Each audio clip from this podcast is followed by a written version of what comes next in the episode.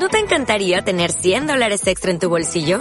Haz que un experto bilingüe de TurboTax declare tus impuestos para el 31 de marzo y obtén 100 dólares de vuelta al instante. Porque no importa cuáles hayan sido tus logros del año pasado, TurboTax hace que cuenten. Obtén 100 dólares de vuelta y tus impuestos con 100% de precisión. Solo con Intuit TurboTax. Debes declarar para el 31 de marzo. Crédito solo aplicable al costo de la presentación federal con TurboTax Full Service. Oferta sujeta a cambios o cancelación en cualquier momento.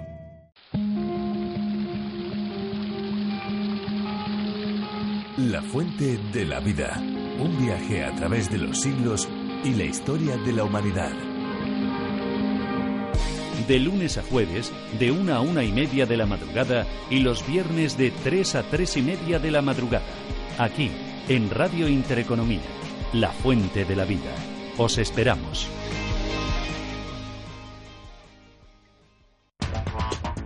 En Visión Global, la tertulia de los negocios.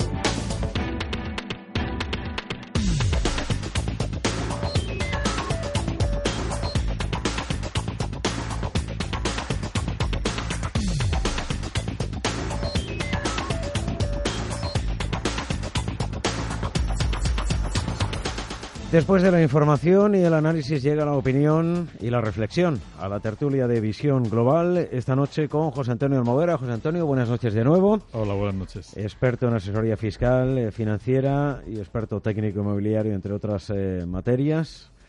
Asesor para todos los oyentes en materia fiscal, como es habitual, eh, los miércoles de siete y media a ocho y también aprovechando que está en la tertulia, pues si alguien tiene dudas puede eh, reservar turno de participación a través del 91 533 1851. Repito el número de teléfono, un poco más despacio para que les dé tiempo a tomar nota. 91 533 1851. Nos acompaña también Antonio España. Muy buenas noches, Antonio. ¿Qué tal? Muy buenas noches. Antonio España es eh, colaborador de Visión Global y también del Confidencial. Y Pedro Fernández, muy buenas noches. Buenas noches, Manuel. Eh, Pedro Fernández es abogado y empresario a Antonio y a Pedro. Feliz año.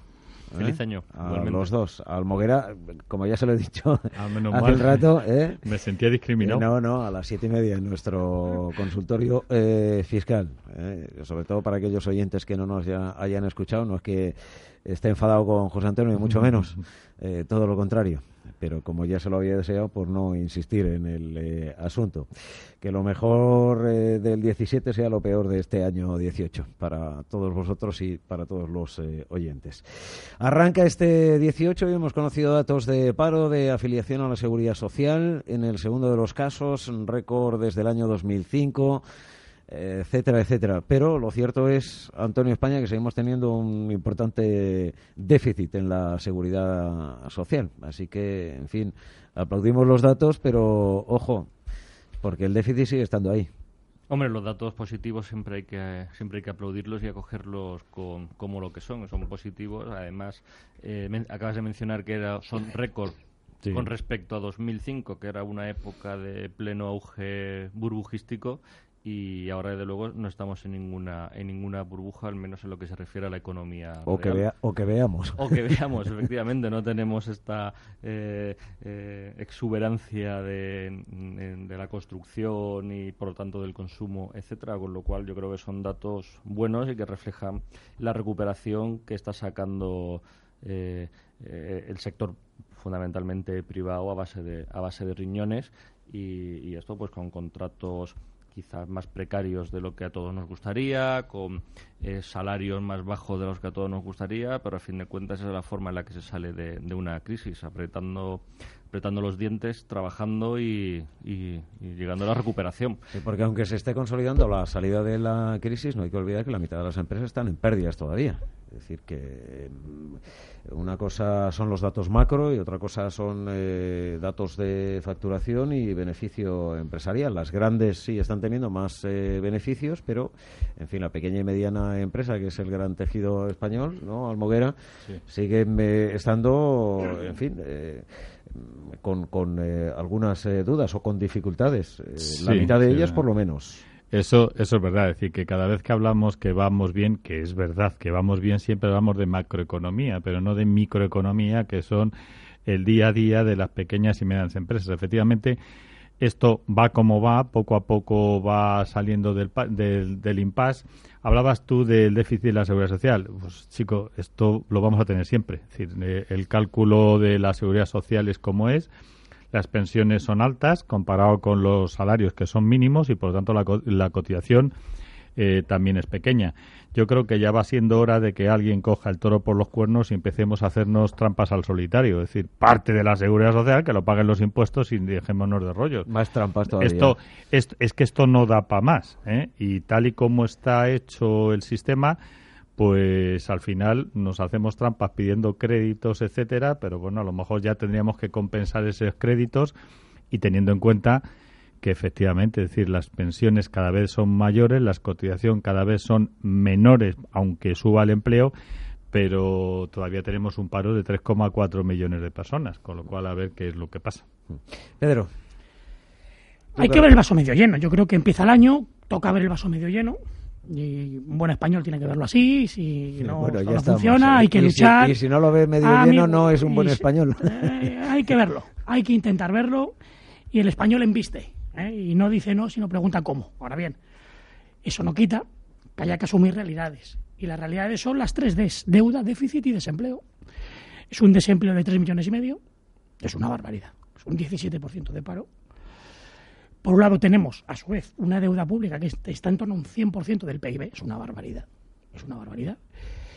Y luego tenemos la deuda pública, que está en todo el déficit, que está en torno a un 3,1, que se puede reducir para este final del 18 a un 2,2, que es lo que nos pide la Unión Europea, es el objetivo. Pero en definitiva, las tres Ds, deuda, desempleo deuda pública, desempleo y déficit. Bueno, pues con las tres Ds no veo yo. Claro, yo luego veo a Rajoy y Santiago. ¿eh? Claro, yo luego veo a, a Rajoy y Santiago de Compostela inaugurando la AP9 o un tramo de la AP9 y sacando pecho de cómo va.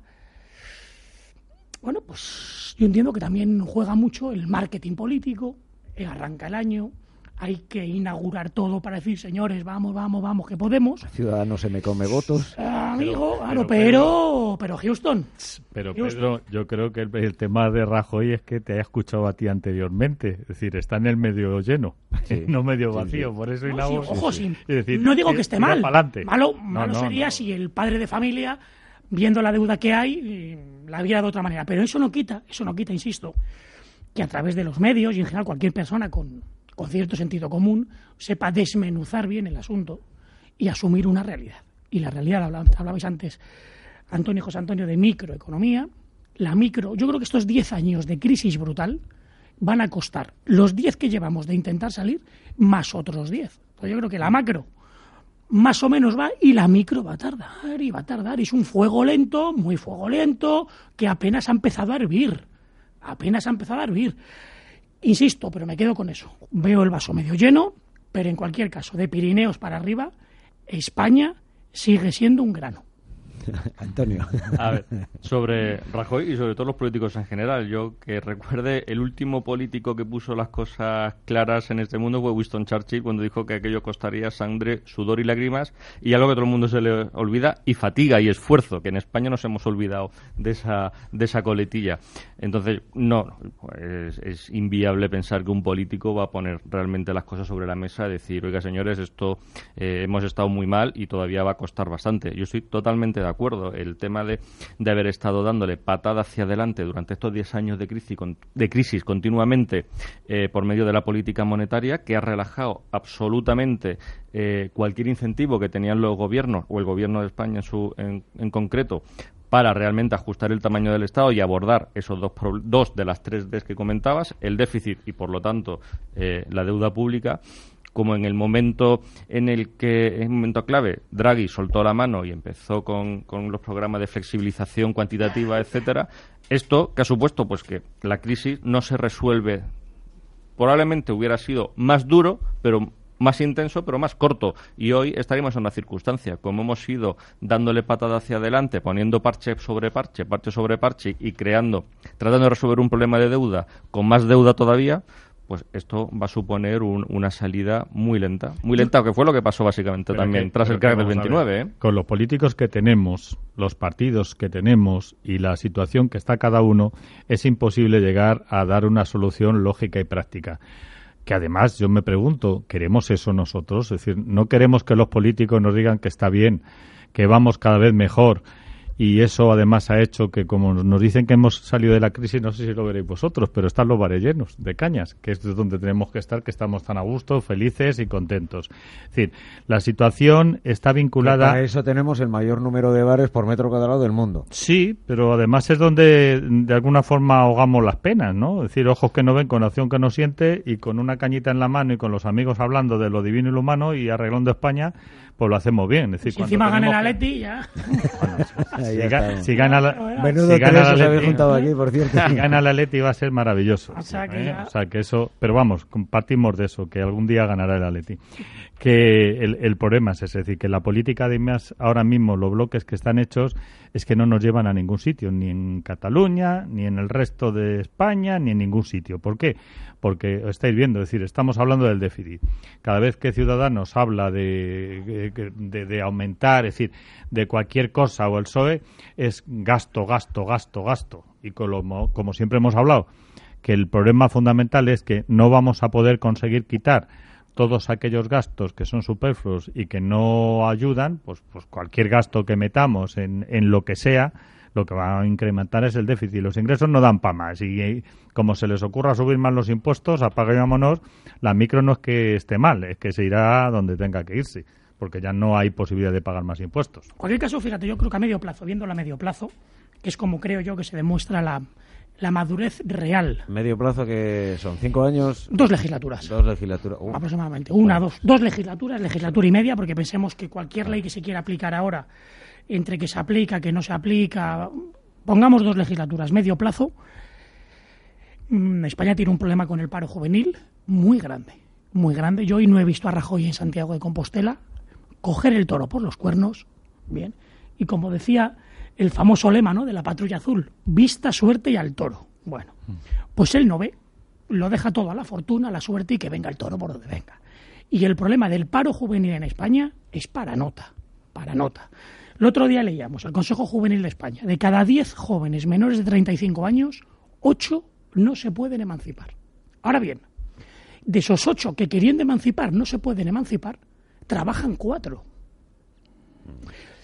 Si cogemos esos datos de verdad, yo tengo a Rajoy aquí enfrente donde te tengo a ti ahora, Manuel, y le digo, vamos a hacer números de verdad. Bien, porque en la vida lo que no son cuentas, son cuentos. Y él hace cuentos, y a veces pocas cuentas. Y dices, ¿quién va a sacar esto adelante? Una persona que está ya pensando en una jubilación, una prejubilación o más pendiente de qué pensión me queda a corto plazo, o el chaval que está ahora terminando la carrera haciendo un máster de 25 o 30 años que no ve ningún futuro, con 1.000, 1.200 euros, si tiene trabajo. Es una realidad.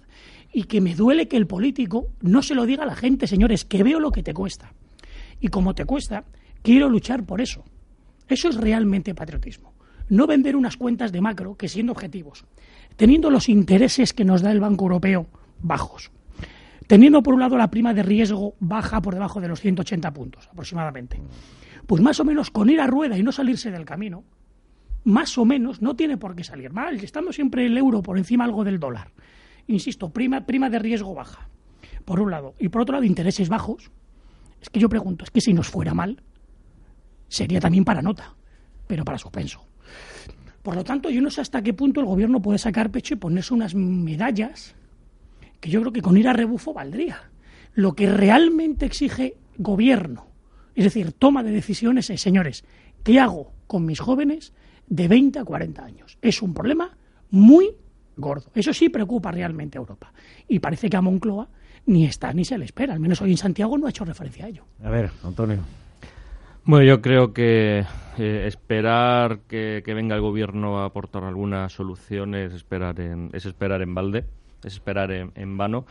Eh, la juventud, los jóvenes también, yo creo que eh, es un tema cultural que ha ido calando durante muchos años, durante décadas, en, esta cosa que llamamos el consenso social, socialdemócrata, que hemos creado una sociedad de adolescentes, donde lo queremos todo ya rápido. sin esfuerzo, sin preocuparnos por el futuro, sin preocuparnos exclusivamente por, por el presente y tenemos ahora una, una sociedad que refleja lo que, lo que se ha ido cultivando durante mucho tiempo y, y esto lo está sufriendo ahora eh, la juventud actualmente en el acceso al mercado laboral. Por una cosa que, que lo que les cuesta y otras cosas también es el esfuerzo que se está dispuesto a hacer y, generalmente van, eh, van equilibrados.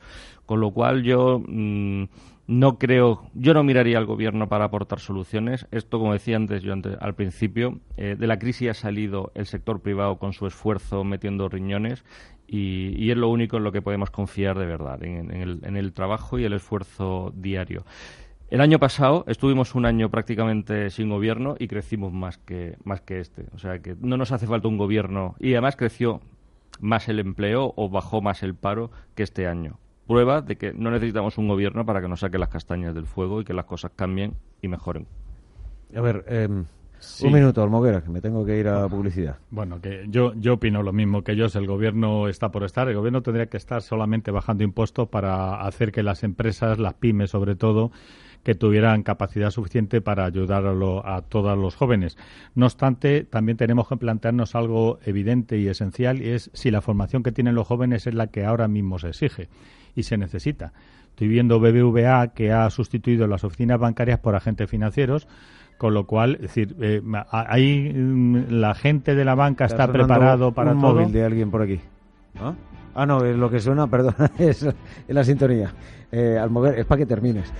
Bueno, pues lo dicho, la, formación es la esencial que se necesita para salir de este impasse. Los jóvenes han recibido una formación práctica y vinculada con lo que se necesita. Esa es la reflexión y vamos a lo que tú quieras.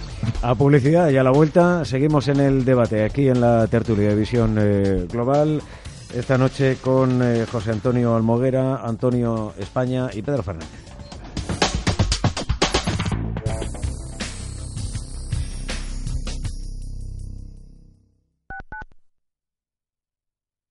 Descubre una mejor forma de invertir con Finanbest, agencia de valores. 50.000 fondos seleccionados para ti, monitorizados día y noche, con menos costes y más rentabilidad en asociación con el mayor banco de Europa. Entra ahora en finanbest.com y gestiona tus ahorros en un solo clic. Disfrutar de Carlos I, el brandy gran reserva número uno en el mundo, es descubrir un placer único. Su artesanal proceso de elaboración y su lento envejecer en barricas de roble americano que contuvieron vinos amontillados y olorosos de Jerez le otorgan su sabor aromático con notas de cacao y vainilla que combinan en perfecta armonía para hacer de Carlos I el rey de los brandis.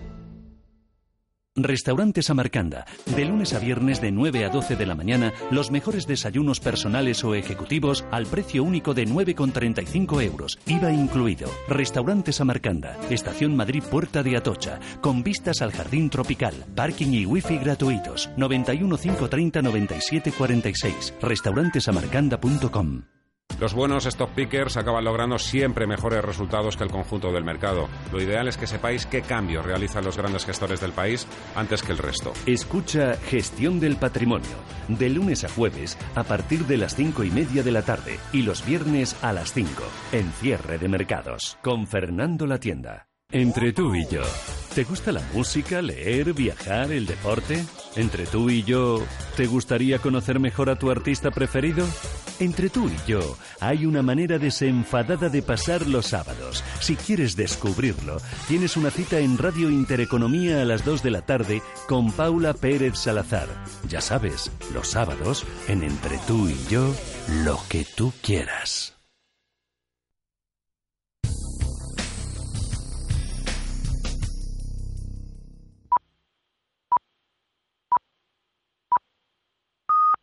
Son las señales horarias de las 9 de la noche, las 8 en la comunidad eh, canaria. Seguimos en la tertulia de visión global con José Antonio Almoguera, Antonio España y Pedro Fernández, analizando algunas cuestiones de actualidad y mirando con eh, perspectiva a la situación de nuestro país, de eh, España. Bueno, se quedaba en el aire la última reflexión de Almoguera y aquí continuaba la tertulia mientras el resto de los oyentes pues atendían escrupulosamente a los mensajes publicitarios que no puede ser de otra manera. sí, señor. Bueno, únicamente estábamos hablando de la necesidad de la formación para todo lo que se necesita, sobre todo para los jóvenes. Una formación práctica y vinculada con lo que se necesita. Y, y, un poco lo que comentábamos aquí fuera de antena, es decir, que lo que también se necesita es reaños, es decir, gente que quiera trabajar, que trabaje, que dedique lo que tenga que dedicar, que tenga la fuerza y la constancia suficiente, que eso yo creo que es algo que nos ha costado a los padres, como ya lo hemos sufrido, nosotros sí que hemos tenido que luchar desde pequeños y hacer un montón de cosas, en los hijos no hemos sabido transmitirlo, no sé si nosotros o, los centros de formación o no sé dónde han estado, no han sabido ellos aprenderlo y eso sí que es necesario. El sistema, yo creo también, ¿eh, José Antonio? Yo creo que hay una, como decimos en derecho, una compensación de culpas. ¿eh? El caso es que ahora hay que asumir una realidad y es que mm, la juventud, y cuando dices juventudes, y ahora cada vez ahora el que tiene 50 es un niño grande, es decir, que cada vez se es mayor con más años, por lo tanto ahora jóvenes se amplía una barbaridad, y hay que asumir una realidad. Primero, aprender que la felicidad está con bastante menos. Hay que empezar a asumirlo. Asumir que va a tocar trabajar hasta los 60 y muchos 70. Asumir que la pensión que va a quedar puede ser pero, un tercio menos tranquilamente. Una, cuestión, has dicho asumir. Tú imagínate qué diferencia. Es decir, yo, yo, yo soy uno de los que dice que no me voy a jubilar nunca, porque yo estoy haciendo algo que me gusta. Entonces, yo no tengo que asumir que me voy a jubilar a los 70 y tal. Yo asumiré que estaré porque estoy haciendo lo que me gusta. A lo mejor lo que hay que transmitir es que estén en el trabajo que les guste y hagan las cosas como tienen que hacerlos. Cuando se puede, pero cuando vienen dadas de cómo vengan dadas, y uno por la razón que está, por la razón que sea, trabaja en un lugar que no disgustándole tampoco le apasiona, pues entiendo que con la suma de años, pues con una vida laboral de 30 y muchos, 40, 40 y tantos años, pues quiera jubilarse. En cualquier caso, hay que asumir esa realidad y yo hoy comentándolo también con compañeros y empezar a asumir que este concepto de empleo mm, pseudo precario, vamos a tener que empezar a asumir, digo pseudo, porque ahora ya tener mil euros, quizá no eres capitán general, pero sí capitán de corbeta, pues hay que empezar a asumir que va a ser el panem nostrum cotidiano, que va a ser el modus operandi seguro, a corto y medio plazo, seguro. Que a partir de ahí hay que empezar a asumir que las casas en propiedad de nuestra generación, mm, complicado. Que se vive de alquiler, muy bien, y que menos es más, por un lado. Por otro lado. Siempre y cuando haya un amplio mercado de alquiler y no suba a precio, de, propiedad privada. Ahí entra el gobierno que asume una realidad e intente echar una mano. Pero que, no entra el gobierno, porque eh, hablando de alquiler, que efectivamente es donde tenemos que ir cambiando la estructura que tenemos en nuestra cabeza, resulta que la deducción por alquiler en la declaración de la renta la han quitado en el año 2014. ¿Cómo es posible que cuando los jóvenes lo necesitan, que hay que ayudar a ese, ese sector, que estemos quitando las deducciones que realmente tenían. es absurdo. Por ¿eh? Justo, pero por el recaudatorio. El gobierno, eh, o sea, que está pero no está. Se aprueba ahora, ayer, la, o entra en vigor la nueva ley de autónomos. Sí. Bueno, aleluya, 50 euros. parte, no toda, pero. amigo, bueno, ley de autónomos nueva, aplaudimos con las orejas, pero claro, luego uno va leyendo poco a poco la letra pequeña y dice, eh, es que cada dos pasos hay un agujero. Y es que luego al final Hacienda nunca pierde. Entonces, claro, yo digo, de repente, de estar pagando... Eso, aquí parte de una premisa. Parte de una premisa. Entonces, sí, como decía antes, en la vida lo que no son cuentas son cuentos. Y dice, si un porcentaje muy alto de los autónomos estamos pagando esa cuota mínima de 330 euros aproximadamente, la básica básica. Mm. Y de repente puedes empezar a pagar 50, como parece que dicen, mm. que te vas a empezar a deducir gastos de luz, de teléfono, de comidas fuera, incluso de alquiler del local, también te lo vas a empezar a deducir, digo yo. ¿Y de dónde va a sacar el Estado? ¿De dónde sacas? Para tanto como destacas. Es decir, si estás ingresando ahora lo que ingresas con 330 euros per testa, por cabeza, ¿cómo vas a poder mantener ese nivel si la gente va a empezar a pagar por lo mismo 50 euros, que es una, reducción, una reducción importante? De algún otro lado lo tendrá que sacar o, o cambia el, el sistema. Lo mismo empieza a asumir que ojalá, pero no lo va a hacer, reducir el famoso gasto público. Ah, amigo. Ah, amigo. ¿Y quién le va a meter mano a las autonomías? No me toque usted la administración del Estado, ¿verdad? Tachan, tachan. No, pero, pero no hay nadie. A ver, no hay nadie. Primera cuestión. Ni ciudadanos cuando llegue, si es que llega. Pero, ah, amigo. que es muy fácil. Es decir, de, momento lo está asumiendo y con esto termine, le dejo a Antonio. Es decir, eh, lo primero que estamos haciendo es subimos las pensiones 0,25 y el IPC sube el 1,2. Sí, con lo cual, ahí ya hemos rebajado un montón de dinero de ese que teníamos que haber pagado porque al fin y al cabo son los pensionistas las personas que realmente lo necesitan. Y eso va a ser cada año, por lo tanto vamos a ir reduciendo lo que cobran de pensión dentro de cuatro o cinco años, pues será el 80% real líquido de lo que están cobrando ahora, porque claro, hay el IPC va a ir mucho más arriba que lo que es la subida. Ahí se va bajando. un punto perdido. Quien lo fíe matemáticas.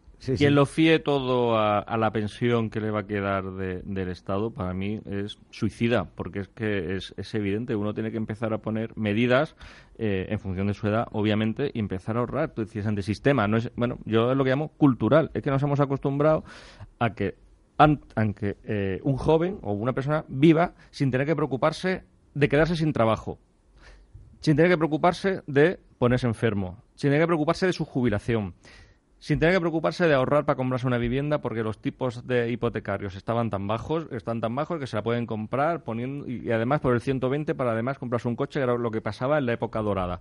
Ahora no pasa, es verdad, pero todo ese pozo ha quedado y eso encima hemos creado una sociedad adolescente, con lo cual nadie se preocupa por formarse, por elegir bien a qué se quiere dedicar, por ahorrar para el futuro, no gastárselo eh, en todo todo íntegramente en consumo y ahorrar una parte y además pensando a 30, 40, 50 años vista.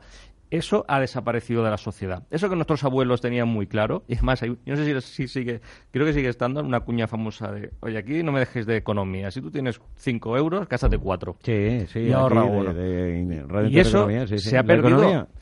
Y estamos viviendo ese, esa degradación cultural, esa degradación, digamos, de principios, que no quiero parecer carca, pero es que eso es la base de la prosperidad de una, de una sociedad, el ahorro. Si uno ahorra, eh, él directamente, si tiene vocación de empresario o bien vía sistema financiero prestándolo a terceros, hay inversión. Si hay inversión, se generan, se generan fábricas, se generan líneas de producción que a su vez permiten dar más trabajo o producir más dedicando menos recursos y la sociedad prospera así. una sociedad no prospera consumiendo. sí, pero hay quien, hay quien eh, eh, de, de, de, la parte de la izquierda te dice que eso es especular con tu dinero.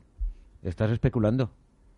Bueno, ¿Por qué? Porque con tu ahorro, bueno, estás eh, dejando eh, mm, eh, esa cantidad para financiar un proyecto empresarial, para tal, y lo que estás haciendo es beneficiarte. Ya, mi ahorro no se benefician las rentas del capital. y a eso, y eso... Que la cuestión práctica... Es, por eso es cultural el problema que tenemos. Están equivocados son ellos. Es decir, partiendo de esa base, medio lleno, que decíamos decir, lo que yo también estoy detectando que decir, no hay esa eh, formación práctica en nuestra cabeza del ahorro, como decía Antonio, y os voy a decir, decir, los autónomos, estamos siempre viendo que yo estoy hasta la, vamos, hasta arriba, decir a los autónomos, no me coticéis el mínimo, porque aunque parezca mentira, el mínimo significa que cuando más lo necesites, que es cuando te jubiles, te van a quedar 900 euros y te quedan en el mejor de los casos.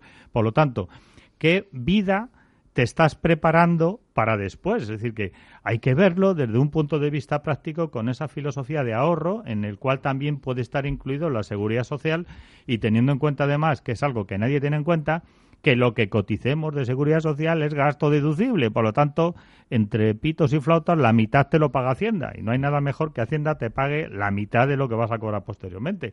Por lo tanto, es decir, que tengamos muy claro, el ahorro es fundamental porque, eh, entre otras cosas, como no tengamos ahorra, ahorro, vamos a tener un montón de complicaciones. Y ahora el tema de los autónomos que han salido, hombre, va a estar muy bien porque nos van a dejar un montón de un montón de gastos que antes los aplicábamos, etcétera, y vamos a poder hacer las cosas desde un punto de vista práctico y mejor. Y además es el sector que realmente lo necesita, son los que crean empleo muchos de los autónomos, es decir, de las pymes, etcétera. Con lo cual, cuanto más se les ayuda, mejor, porque más empleo podrán crear, aunque sea un empleo pues de 800 euros. Y otro tema que yo no sé hasta qué punto mm, aborda la ley de autónomos como tal, y es la contratación por parte de un autónomo. Eso sigue siendo, yo he ojeado la ley, la he visto, la he vuelto a mirar, y sigue siendo un reto para un autónomo, autónomo como tal, no constituido en sociedad limitada o en sociedad anónima. Un autónomo, pongo el ejemplo, pues bueno, el que tiene una pequeña empresa de reformas, no quiere constituirse en sociedad limitada, por la razón que sea, y él como autónomo pues contrata a dos o tres de cuadrilla, como cuadrilla. Eso sigue siendo una casi, en esta España del 2018, una heroicidad, sabiendo, como comentabas ahora José Antonio, que el, cerca del 80-85% del PIB es de autónomos. Y aún así, se le sigue obligando al autónomo a decir, constitúyete como SL. Y ya sí, desde la SL puedes contratar a gente. Ahora bien, ya como estás constituido como SL, ya trinco por la parte del impuesto a sociedades. Amigo, entonces, como que el Estado te va llevando al redil y ya una vez que estás en la boca para entrar al redil, dice churras o merinas. Pero te va metiendo, te va metiendo y dices, ¿y yo por qué tengo que constituir una SL Pedro, y pagar luego el impuesto de sociedades? el tema está que, que, en principio no, no te obliga, puedes tú contratar como, como autónomo, pero te digo. Pero las alternativas son limitadas, ¿no? Ya, sí, donde, donde está el secreto. Sí, no, pero donde está el secreto, y yo le diría que efectivamente hiciera una sociedad, es en la responsabilidad que tiene. Es decir, el autónomo tiene responsabilidad global con todos sus bienes cuando trabaja como persona física, con lo cual yo diría, oye, si ya te vas a meter en temas de empleados y otros temas, hazme una sociedad limitada que al final, si es que al final tampoco va a pagar mucho más. ¿Eh? Es decir, eh, y te quita responsabilidades. Porque vuelvo a deciros, el problema de la persona física como autónomo cuando contratas a la gente es que responden con todos tus bienes. Por lo tanto, vete a una sociedad limitada, responde con lo que hayas aportado de capital y déjate de tonterías. Es decir, eso le diría yo. No lo otro, lo de tributar, además, vuelvo a decirte, como puedes meter tantos gastos, tantas cosas, no tienes problema. Ah, como sociedad limitada, siempre. Como sociedad limitada siempre, como autónomo es donde teníamos los problemas porque después en las inspecciones encontrabas el típico inspector que te echaba atrás todo, aunque había otros que de comida, lo entendían. Peajes, ¿Eh? fuera. Correcto, sí. Ah, fuera, fuera. Ahora ya, ahora ya está vamos tipificado. ¿eh? Con lo cual es lo que necesitábamos, que nos dijeran. Y nos falta todavía eh, la gran asignatura pendiente que es qué es lo que pasa con el coche efectos de gastos. Que Hacienda sigue considerando que no es gasto deducible. Ese es el problema fundamental, salvo que sea camioneta o un bien. y luego, por ejemplo, que yo creo que es una información también pública que en radio tenemos que hacer, las famosas comidas fuera. ¿Hasta qué punto Hacienda va a considerar la comida de un menú a dentro de 10 kilómetros, por ejemplo, 10, 15 kilómetros dentro del radio donde uno tiene la sede social? Si se puede incluir o no. Y te puede llegar un inspector y te dice, oye, pues haberte ido a casa, que te quedaba cinco minutos en coche. No, como autónomo ya está, con la nueva ley está muy claro lo que sí es, lo que sí tenemos que saber todos los autónomos es que esto tiene una filosofía. El tema fiscal tiene filosofía y la filosofía es no pasarte de listo. Quiero decir, es decir, dos, tres, cuatro comidas al mes vale que vale, ¿eh? y dentro de una lógica. Lo que no va, puedes poner es todos los días que estás comiendo porque ya no está dentro de la lógica. Más aún, en la factura, que tienes que pedir la factura correspondiente como cualquier gasto, por detrás pones he comido con Pepito y con Juanito, es decir, con los clientes eh, Pepito y Juanito, y son clientes, y lo pones por detrás, que solamente por ponerlos por detrás, en las inspecciones te lo piden hasta los inspectores, con lo cual, pues chicos, hagamos las cosas bien, que es lo que tenemos que aprender a hacer. Las cosas bien para tener los menos problemas posibles con Hacienda, que siempre tendremos alguno, pero los menos. Amigo, y ante la duda, Hacienda... Ah, vale. Te iba a decir, cuidado que estamos en horario infantil todavía. Hacienda bien ¿Eh? No, es la reinterpretación de la norma. Eh, ya digo yo que, bueno, pero ojo, ojalá que no sea así, ¿no? Pero bueno, que era una deuda pendiente, es verdad, que se tenía con autónomos. Y bueno, a ver cuáles son las interpretaciones. Una guerra que ya se venía reclamando desde hace mucho, que insisto, que se aplaude pero ya no hay interpretaciones. En los suministros, por ejemplo, no hay interpretaciones. Te dice el 30% del porcentaje que tengas afecto en tu casa a la actividad económica. Por ejemplo, un abogado o cualquier persona que tenga en su casa la actividad, pues lo tiene muy claro. ¿Qué tengo afecto de acuerdo con mi de alta? Pues el 50%, pues el 30% deducible. Es decir, de todos los gastos de suministro son el 30 del 50, el 15% deducible. Punto. Eso es lo que marca la ley. Ya no hay interpretación que valga. Gracias a Dios. Porque el problema que hemos tenido siempre son las interpretaciones, como tú bien has dicho, Pedro. Que cuando hablas con el de enfrente y el de enfrente no tiene nada que perder y tú tienes que perder mucho, el de enfrente depende cómo le pilles y cómo se haya levantado, pues, pues te va a hacer caso o no te va a hacer caso. ¿eh? y además como le da lo mismo, te dicen que no están de acuerdo y tienes tú que seguir a tribunales y tribunales y tribunales, pues al final todo es un coste y es una cosa que no podemos aguantar los autónomos. A ver, Antonio, algo que apuntar. Yo sé, como soy creo debo ser el único no autónomo de, mis compañeros. Poco. No, pero hay un tema interesante. Decías antes lo del redil de las sociedades limitadas que llevan hacia allí, pero también es verdad, y si no que me corrija José Antonio, cuando uno crea una sociedad limitada como autónomo, es posible que tenga también problemas porque le digan que eso es una simulación y que ha creado una sociedad para deducirse, etcétera. O sea, que al final, como volvemos a lo mismo, Hacienda siempre gana, estamos sujetos a la arbitrariedad del inspector de, de turno, que además está incentivado por por, sancionarte, con lo cual es un, es un círculo vicioso en, lo que voy esto totalidad. Es como, esto, es como la Guardia Civil, es decir, eh, en función del número de denuncias. sí, sí, sí, sí, sí, Hay, hay, uno, hay unos porcentajes que se llevan a más en función de lo que ellos hayan hecho el, de trabajo y el trabajo que hace Hacienda está en función de lo que recauda. Es evidente. Si toda la administración aplicara los mismos criterios de eficiencia, de incentivación, etcétera, de automatización de recursos a la nueva tecnología que hace Hacienda, mm, la administración pública funcionaría infinitamente mejor. Lo que pasa es que solo lo aplican donde les interesa. Lo que decía es que es una pena que al final tengamos que movernos por temor, por temor, y no por convicción. Y al final. eso es terrible, eso es terrible. Temes a Hacienda. es terrible, en cualquier ámbito de la vida. Ah, amigo, y, y, se funciona por temor. Y cuidado que. Y antes decía José Antonio, bueno, es que hay que hacer las cosas bien. Y yo siempre leo ese famoso artículo 6 del Código Civil, ¿no? Que hace referencia al fraude de ley, ¿no? Y qué debió pensar en su momento, ¿no? Ya Alonso Martínez, cuando, siendo ministro de Justicia y Gracia, en la época de Alfonso XII, bueno, pues eh, se, se aprueba el Código Civil y en el título preliminar ya en su artículo 6, finales del 19, ya hace referencia al fraude de ley. ¿Cómo debió ver al español, finales del 19, que 120 años, 130 largos, casi 40 después, sigue testando eso ahí de cuidado. Pero digo yo, que estará en otras legislaciones también. No digo yo que no, pero, sí, no, pero, en un título preliminar es por algo. Aquí se aplica. Aquí ha habido en unos años, hace varios años, estaban los bonos austrecos que resulta que dada la filosofía de tributación en Austria, tú comprabas bonos en Austria, no tributaban, y por la doble tributación en España tampoco. Hasta que Hacienda se dio cuenta y dijo, uy, mucho dinero se va por ahí, te daban intereses, no tributabas por nada, entonces dijeron, fraude de ley. Y además, el que no pague lo que yo le diga, eh, vamos a por ellos. Con lo cual todas las empresas tuvieron que pagar.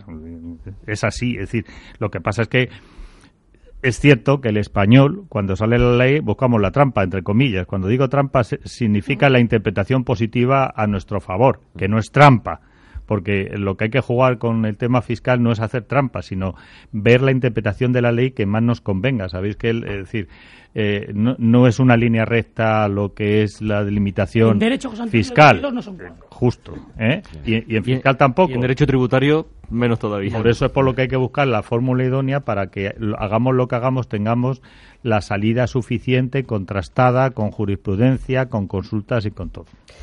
Pues eh, un placer, como siempre, la tertulia de este miércoles, hoy con José Antonio Almoguera, experto en asesoría fiscal financiera, eh, técnico inmobiliario, en fin, de Mega Consulting. Lo digo para todos aquellos que nos hayan escuchado y tengan alguna duda fiscal, eh, ya sea particular o empresarial, que se pongan en contacto con eh, Mega Consulting, con su bufete. Gracias, por cierto, 0-4, ha ganado vuestro Atlético del Alma, 0-4. Poco nos ha parecido con las ganas que hemos echado nosotros. Golea en Lérida, algunos dirían Lleida, en fin, cada uno que lo diga como quiera. ¿no? en España. 0-4. Ah, en la Copa del. Eh, y con gol, perdóname el rápido, con gol de Costa, que fue llegar un minuto y gol, lo que hablábamos antes, de la actitud, del querer. Cuando uno quiere y sale con zarpa de fiera, amigo. querer ayuda y no mucho. Tiene, no tiene eh, fondo. Antonio España, colaborador del Confidencial, un verdadero placer también. Buen año, ¿eh?